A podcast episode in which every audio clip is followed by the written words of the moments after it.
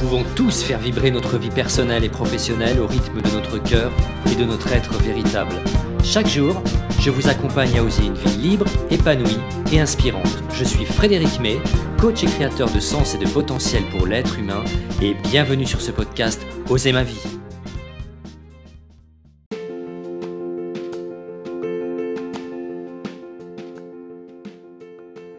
Alors aujourd'hui, nous allons parler d'estime de soi. L'estime de soi, qu'est-ce que c'est?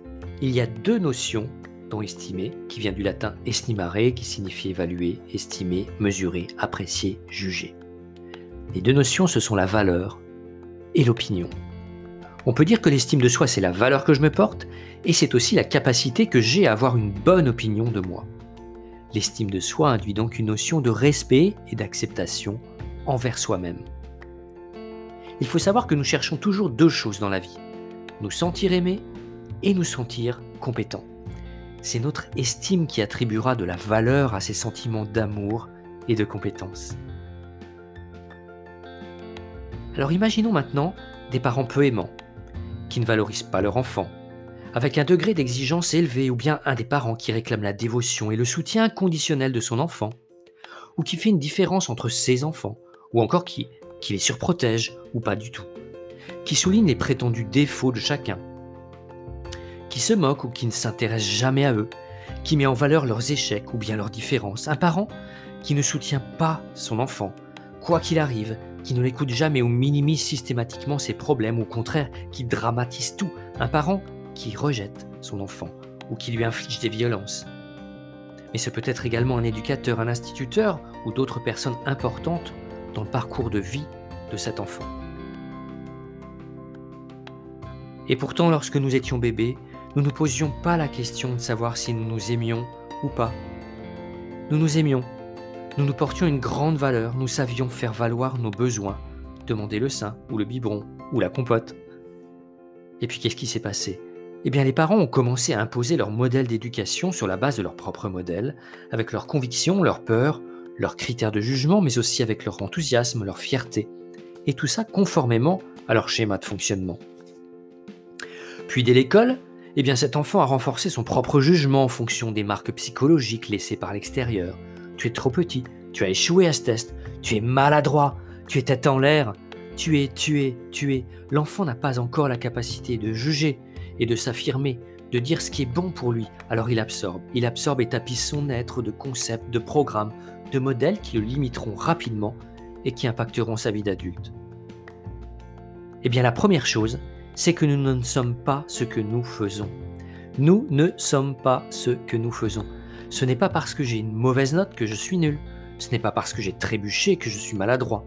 Ce n'est pas parce que je n'obtiens pas de bons résultats en classe que ma vie sera ratée. Et la deuxième chose, c'est que nous ne sommes pas ce que nous pensons devoir être. Parce que tous ces messages de l'extérieur ont conditionné notre image et celle que nous devrions avoir pour être aimés et reconnus.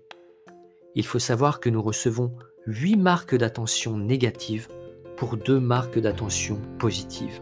Environ 22 000 heures pour un jeune adulte de 20 ans. Il faut se construire avec tout ça. Est-ce que ça vous évoque des souvenirs, tout ça? Moi, je me souviens de certains discours ou comportements de certains instituteurs ou professeurs. Ma maîtresse du CE1 m'a déchiré mon cahier du jour un samedi matin car il y avait trois ratures, trois pauvres ratures. Elle s'est mise dans une rage folle et a lacéré mon cahier en mille morceaux devant toute la classe en me disant Frédéric, vous êtes nul. J'étais pourtant plutôt bon élève. Ou je me souviens également mes parents qui me rappelaient qu'il valait mieux être médecin pour réussir sa vie, ou que je n'étais vraiment pas épais pour mon âge, ou encore que mes amis ou petites amies n'étaient pas assez bien pour moi, et je ne comprenais pas pourquoi. Tout ça, ce n'est pas simple à entendre pour un enfant. Et ce qui se passe enfant marque l'estime de soi.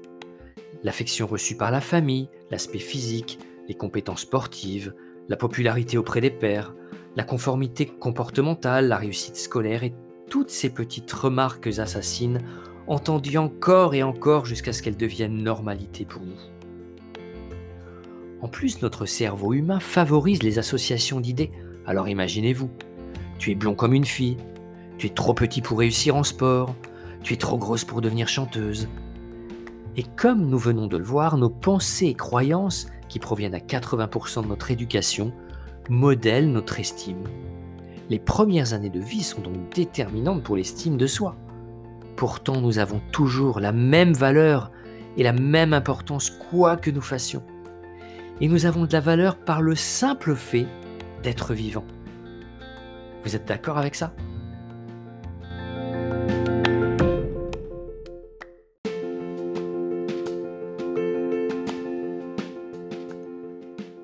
Et c'est là qu'intervient la première dimension de l'estime de soi, le rapport à soi-même. Savez-vous que l'amour de soi se construit principalement au cours des deux premières années de notre vie? Nous ne saurons pas nous porter de l'amour inconditionnel si nous n'en avons pas reçu lors de notre plus jeune âge. Et si c'est le cas, c'est aujourd'hui à nous d'agir et d'apporter à notre enfant intérieur et à nous-mêmes toute cette tendresse et cet amour qui nous a manqué. Entretenir un bon rapport avec soi-même, c'est s'aimer et s'accepter tel que nous sommes. C'est-à-dire avoir une idée très claire et réaliste de qui nous sommes vraiment et nous reconnaître comme tel. C'est le rapport à soi-même, c'est l'amour que l'on se porte. Et que veut dire le mot amour? Eh bien l'amour finalement, c'est donner de l'importance à. Alors pour m'aimer mieux, je me donne de l'importance, je me traite en première classe, je deviens la personne la plus importante de ma vie. Et s'aimer et s'accepter inconditionnellement, c'est se respecter. Et alors comment faire ça? Tout d'abord, en vous autorisant à le faire. Parce que vous ne pourrez jamais apporter du bonheur à une personne que vous n'appréciez pas. Alors apprenez à bien vivre avec vous. En découvrant par vous-même qui vous êtes vraiment, en découvrant vos trésors cachés, vos valeurs, vos réussites, vos qualités, vos besoins, ce qui est bon pour vous, mais aussi en prenant conscience de vos limites, de vos zones d'ombre et de vos schémas de pensée et de comportement, vous allez reprendre votre être en main. Vous allez faire la paix avec vous et vous allez surtout prendre conscience de ce qui est important pour vous, vos valeurs fondamentales. Cela vous aidera à faire les bons choix pour vous. De plus, on ne peut pas changer ce dont on n'a pas conscience. En identifiant et en acceptant qui vous êtes vraiment, vous pourrez commencer à ajuster votre vie pour qu'elle devienne plus cohérente avec qui vous êtes et ce que vous voulez vraiment. Alors je vous propose un petit exercice. À faire le matin, devant votre miroir, si possible tout nu ou toute nue, apprenez à vous apprivoiser et reconnaissez trois de vos qualités. Je suis généreux, généreuse, je suis enthousiaste, je suis optimiste. Je suis, je suis, je suis mes qualités. Puis identifiez trois fiertés de la veille, trois petites victoires dont vous êtes fier, je suis fier de, je suis fier d'avoir appelé ma meilleure amie, je suis fier d'avoir signé ce contrat, je suis fier d'avoir osé assister à cette réunion, je suis fier d'avoir pris la parole. Et terminez ce moment précieux en vous gratifiant à voix haute. Je m'aime et je m'accepte tel que je suis et je me fais de plus en plus confiance. Je m'aime et je m'accepte tel que je suis et je me fais de plus en plus confiance. Je m'aime et je m'accepte tel que je suis et je me fais de plus en plus confiance. Si c'est trop dur au début, faites-le de dos, ou habillé, ou à, voix, basse, mais faites-le, c'est très puissant. Et surtout, faites toujours taire cette petite voix intérieure qui va chercher à vous dévaloriser constamment. Si elle se présente à vous, dites-lui stop et ne lui laissez plus de place tant qu'elle ne vous respecte pas. Je dis stop et je mets à jour ma façon de penser. Est-ce que cette pensée a encore sa place aujourd'hui? Par quelle autre pensée je pourrais la remplacer désormais? En vous apprivoisant vous-même, en reprenant le pouvoir sur qui vous êtes, en exprimant vos besoins, parce que vous valez bien, comme disait une certaine pub. L'image que vous avez de vous va s'améliorer. Et vous commencerez à vous évaluer à votre juste valeur. Vous deviendrez conscient, consciente de vos qualités, de vos défauts, de votre potentiel, de vos limites. Et plus vous mettrez en lumière vos talents, vos forces de caractère, vos réussites et vos qualités, plus l'image que vous renverrez à vous-même et aux autres sera belle parce qu'authentique, parce que c'est vous.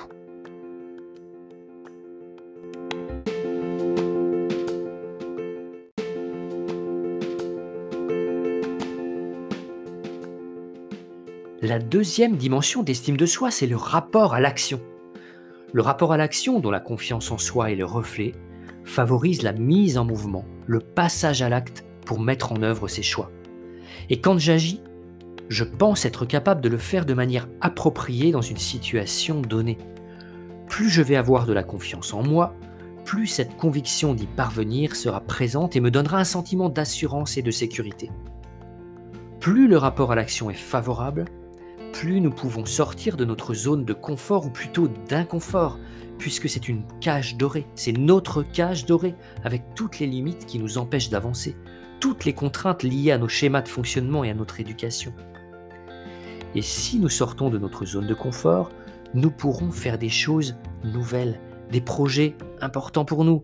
Nous pourrons apprendre, expérimenter et toucher du doigt notre zone magique. Mais pour cela, il faut faire voler en éclats les peurs, les peurs d'échouer, la peur d'être jugé. Et comment? Eh bien déjà en prenant conscience de ce que vous valez vraiment, et non de l'image que vous pensez que les autres ont de vous, donc celle que vous avez de vous en ce moment. Je vais vous donner un truc. Savez-vous qu'en face des peurs qui vous empêchent d'avancer, votre cerveau y associe une pulsion de mort? Alors quel serait le pire scénario si vos craintes se réalisaient dans cette situation? Et est-ce que vous survivrez à cette situation? Dans l'affirmative, vous venez de détacher la pulsion de mort de cette peur. Et vous allez pouvoir vous mettre en action. Et à partir d'aujourd'hui, si vous vivez une pensée désagréable qui vous empêche d'avancer, dites-vous quelle nouvelle pensée ou manière d'agir pourriez-vous mettre en place lorsque vous serez confronté à cette peur ou lorsque vous devrez réagir? Parce que vos schémas doivent être mis à jour et il est temps de se débarrasser de pensées et de comportements qui ne sont plus d'actualité aujourd'hui. Et rappelez-vous, là encore, votre parcours, qu'avez-vous réussi, vos qualités, vos talents et vos forces? Que pouvez-vous faire de tout cela aujourd'hui et comment ça peut servir vos projets et vos rêves? Et puis, une fois que vous vous êtes apprivoisé, que vous avez découvert comment vous fonctionnez, que vous avez pris conscience de ce que vous valez vraiment, votre opinion sur vous-même et la valeur que vous vous accordez s'améliorera sans aucun doute, à vos yeux, mais également aux yeux des autres. Parce que désormais il est important pour vous d'exprimer vos besoins et vos émotions pour vivre en cohérence avec vous-même.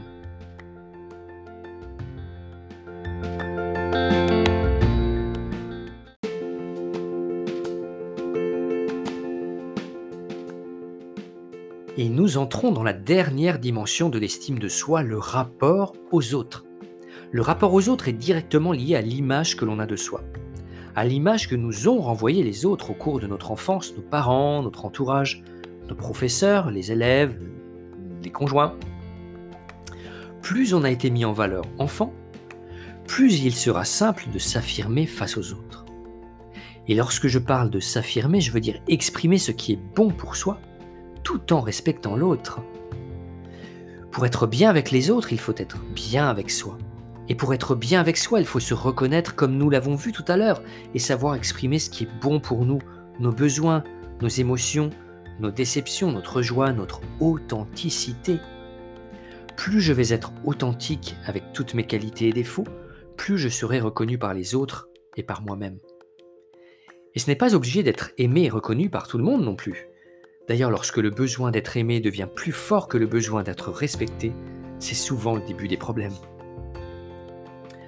Alors pourquoi ne pas commencer à s'entraîner à oser demander, à oser dire non? Et souvenez-vous, lorsque l'on dit non, ce n'est pas à une personne qu'on dit non, mais à une situation. Le non n'est pas une source de conflit. Et puis apprendre à exprimer ce que l'on ressent, ce qui est bon pour nous, nos besoins ici et maintenant, va changer le regard des autres sur nous et surtout le regard de nous sur nous, puisqu'on va exprimer ce qu'on veut vraiment. Et enfin, pour que votre estime puisse grandir dans de bonnes conditions, créez votre environnement positif. Vous n'êtes pas obligé de vivre et d'accepter toutes les personnes et toutes les situations. Vous avez votre mot à dire. Alors je vous propose ce petit exercice. Listez la liste des personnes et des situations négatives ou qui vous prennent de l'énergie dans votre vie. Et dites-vous pour chacun, pour chacune, qu'est-ce que je peux faire dès aujourd'hui pour réduire cet impact négatif dans ma vie. Et voici un truc pour améliorer, vos relations et vous affirmer. Évitez d'employer le tu, parce que le tu tue. Le tu se focalise sur ce que la personne a fait de mal et n'est pas toujours objectif. Remplacez-le par les faits véritables. Par exemple, au lieu de reprocher à votre compagne ou à votre compagnon, tu n'as pas encore préparé le dîner alors que je rentre tard. Ce n'est pas cool. Et le pavé est envoyé dans la mare. Vous auriez pu dire Je constate que le repas n'est toujours pas prêt lorsque je rentre tard le soir, et ça nous fait dîner tard. Ça me met en colère car le soir j'ai besoin qu'on se retrouve dans le calme sans avoir à penser encore au repas à cette heure.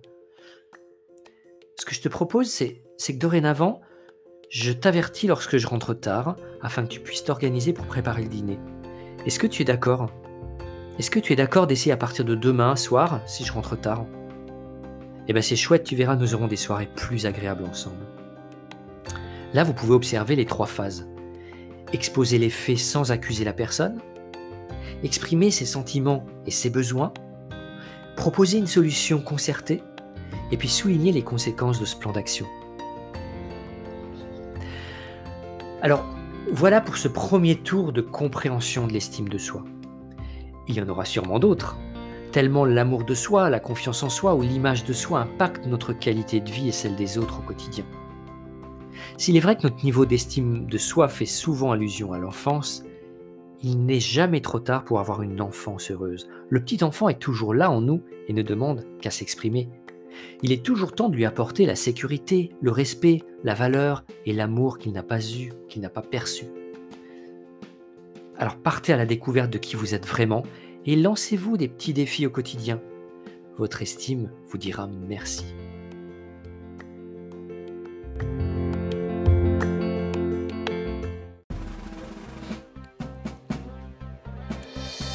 Merci pour votre attention, c'était Frédéric May pour l'émission Oser ma vie. Retrouvez-moi sur les réseaux sociaux ou sur mon site internet coaching-personnel.fr. Si vous avez aimé cette émission, n'hésitez pas à réagir en commentaire et à lever le pouce pour aimer ce podcast. Si vous avez envie d'une thématique particulière, envoyez-moi un petit message. Prenez soin de vous et à très bientôt